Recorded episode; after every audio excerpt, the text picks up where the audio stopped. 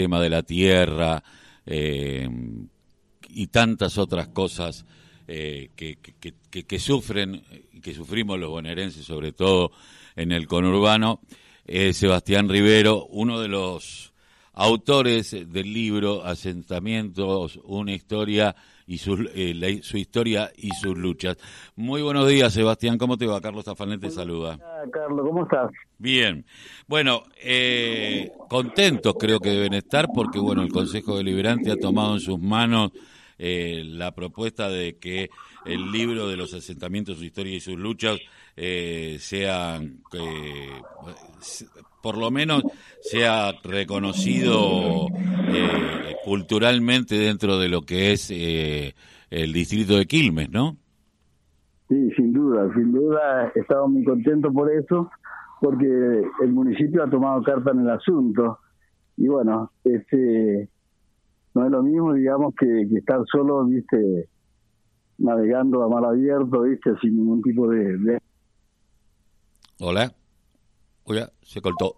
Se cortó. Vamos a ver si podemos reanudar la conversación con, con Sebastián Rivero, uno de los autores. Le cuento que eh, desde el Consejo Deliberante, con el número 2, 282-78-4 HCD 2022, el expediente dice que los autores del libro mencionado solicitan la posibilidad de declarar de interés municipal el libro de, su autoría, que el presidente del libro cumple la función social para la comunidad de Quilmes, en el que se puede atravesar los sucesos relacionados con el tema de la tierra desde la llegada de los españoles, como fue la repartición de la misma y la formación de las actuales, eh, actuales terratenientes, las políticas implementadas por la dictadura militar, de la erradicación de villas y el surgimiento de los asentamientos, un recorrido exhaustivo en la historia de Quilmes y San Francisco Solano, que la historia la cuentan los propios afectados, no solo las primeras tomas, La Paz, el Tala, Santa Lucía, Santa Rosa de Lima y el San Martín, entre otras, sino también la Resistencia, la Matera,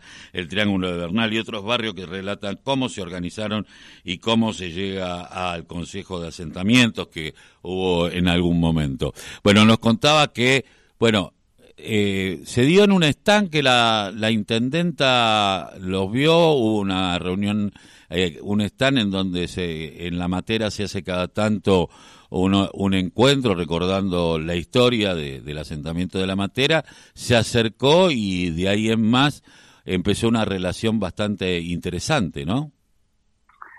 Fue interesante porque nosotros llevábamos un par de cartones con diarios de la época e impresionó mucho a los vecinos o sea que los hijos de los asentados decían, pero así arrancamos, así empezamos, no lo podían creer, porque realmente eran chozas, eran muy chiquitas y de cartón y bueno, con lo que había armaron.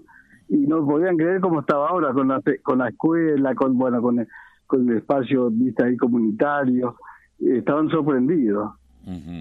eh, eh, ayer charlábamos en esto de que hay un movimiento de hijos de los primeros asentados que porque a lo mejor hay pibes que hoy tienen 20 años o 15 o 17 y no saben cómo comenzó esto.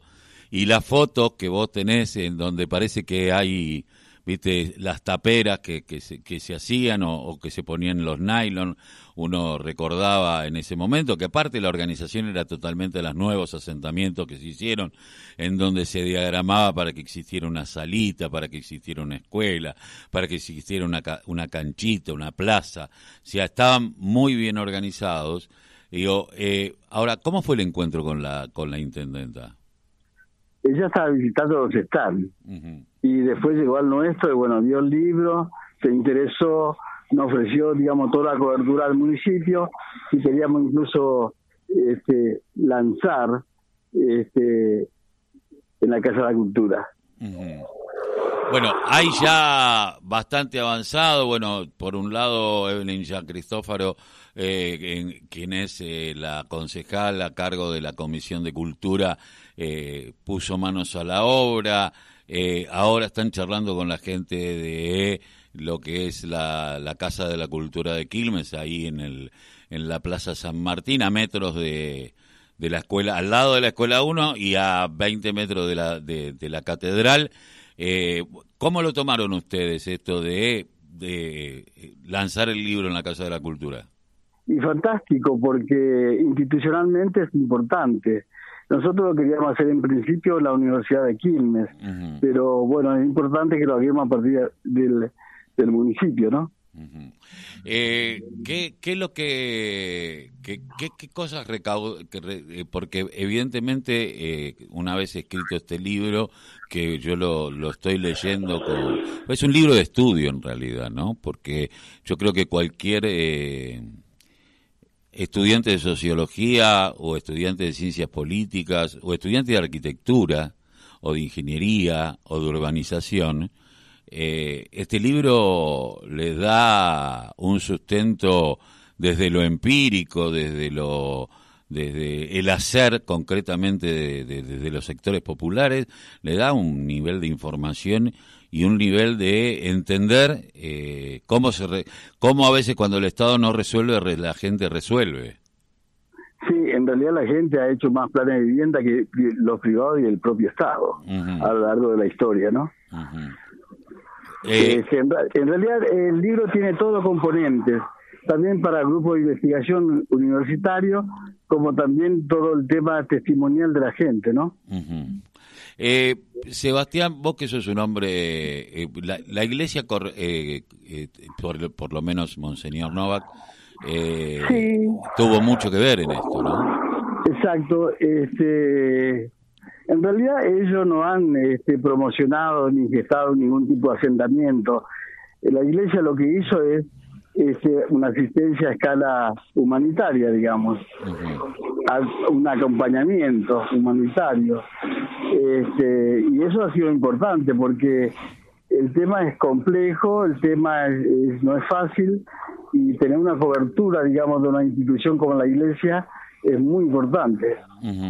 Recordemos que nosotros hay que poner en contexto que esto sucedía en los primeros años de los 80, eh, políticas de la dictadura de erradicación de villas y eh, en la ciudad de Buenos Aires, después de lo que tuvo que ver Cachatore con, eh, con la autopista y empujar a, a centenares y miles de personas al otro lado del riachuelo, empujándolos a, la, a la buena de Dios y cada uno fue resolviendo como pudo. Ahí hoy el barrio San Martín de San Francisco Solán, charlábamos ayer, eh, nadie puede entender que alguna vez fue un asentamiento que tenía, eh, cada uno ponía cuatro tirantes, dos chapas y un nylon para poder cubrirse, eh, hasta empezar a construir. ¿qué, ¿Qué rol cumplieron las capillas y las comunidades eclesiales de base en eso, ¿no? Que tenían una dinámica eh, no tan orgánica a veces a, la iglesia misma, eh, porque era más vos has sido un hombre que, que, que, ha brevado ahí, y, y, yo pensaba, eh, esto después se expandió, hay que poner en contexto que veníamos, fue en la parte, la última etapa de la dictadura y la primera etapa de la democracia, donde la dictadura la teníamos soplando todavía en la nuca, ¿no? En realidad era en plena dictadura porque era a mediados, casi al fin del 81. Claro. Este, en el 83 hubo democracia. O sea que en realidad era una manera de resistencia también. Porque allá en la capital le pasaron las topadoras a más de 200.000 personas. Que el primer contingente de 20.000 personas se vinieron en la zona de Solano. este, y después lo de abril, digamos, en la zona de Almirante que uno de los más grandes asentamientos también. Exactamente. El, 2 de abril es anterior a lo que después fue Tierras de Jerusalén y todos los barrios que hoy, cuando pasamos por la avenida Donato Álvarez, vemos que son barrios y que empezaron siendo asentamientos. Eh, yo quería preguntarte, hoy tenés una reunión con, hoy se ven con Carlos Ticera, el, el, padre obispo. Ahora, estamos casi, ya en minutos estamos con él, sí. Eh, ¿Qué van a charlar con Carlos? Eh, en realidad eh, nosotros estábamos muy allegados al padre obispo Novak en su momento y nos pareció oportuno, digamos, de que podamos también presentarle el libro a él y que tenga también la biblioteca acá del obispado. Y bueno, seguir eh, conversando, ¿no? él, Carlos Ticera es uno, podría uno decir, es un discípulo de, de Novak, ¿no? Porque después de muchos años de, casi diríamos que la iglesia cayó la, en el pueblo, no pero sí eh, la iglesia como institución en el distrito de Quilmes como que hubo un silencio con respecto a Novak y, lo que significó eh, Novak, Ángel Caputo y tantos otros curas que y obispos y párrocos que lucharon, Berardo. Eh, y hoy Carlos Ticera vuelve a rescatar eh, la política eclesiástica de, de Novak y lo nombra a Novak cuantas veces pueda. Eh, y me parece que eh, es, muy piola porque también él está luchando porque vuelva el Consejo de Tierras al distrito de Quilmes. Sí, sí. Algo que fue eh, una política en el momento que fue que fue en el 95 muy importante el Consejo de Tierras y Asentamientos. Y sí, la pastoral social eh, conformó la Comisión de Tierra y Vivienda y ahí también estaba representado por los miembros del Consejo Comunitario de Tierra y Vivienda, o sea que había un acercamiento muy muy férreo ahí en su momento. Fue de suma importancia eso. Bueno, esperemos que sea bueno. Eh, todavía no hay fecha, pero sé que están charlando la posibilidad de que tenga que ver con en la semana del eh, otro aniversario del asesinato de Agustín Ramírez, uno de los chicos Ayer vos decías, eh, vos lo conociste de muy chiquito y cómo creció en tan pocos años, ¿no? Eh, eh, alguien que se fue formando en la calle y mirando y teniendo una mirada social en un hoy hoy con los años pasados yo tuve la suerte de estar y trabajar con, con, con Agustín pero éramos chicos hoy a la, a la, a la mirada de estos años ya vemos nene teníamos 22, 23, 24 años y uno decía, hoy son chicos, hoy los chicos de 20 y pico de años no, no tienen esta mirada y hay que volvérsela a imponer, ¿no? Me parece desde, desde el amor, desde la historia y de contarle de que era un chico tan pobre como cualquiera de los que hoy eh, transitan los barrios y decidió hacer algo distinto que quedarse en la esquina era eh, muy joven y muy pobre, pero con un nivel de conciencia este, muy grande, porque a pesar de sus 22 años, había consumido prácticamente toda su vida, ¿no? Exactamente, y, dejó tanto. Exacto. Así que bueno. Eh, ¿Me contás, chiquitito, hay posibilidad de que haya una escuela en Solano que lleve su nombre? Sí, hay una escuela ahí, no, eh, no sé si la 45, que se venía dando, que no tiene nombre aún, y estaría la posibilidad, digamos, que lleve el, nombre de Agustín Ramírez. Lo cual sería espectacular. Y fantástico, sí. Fantástico. Sebastián, te mando un abrazo gigantesco y bueno, eh, buena reunión con el Padre Obispo. Ya estamos entrando. Gracias, ¿eh? Un abrazo. Chao, hasta luego. Sebastián Rivero, uno de los eh, autores del libro Asentamientos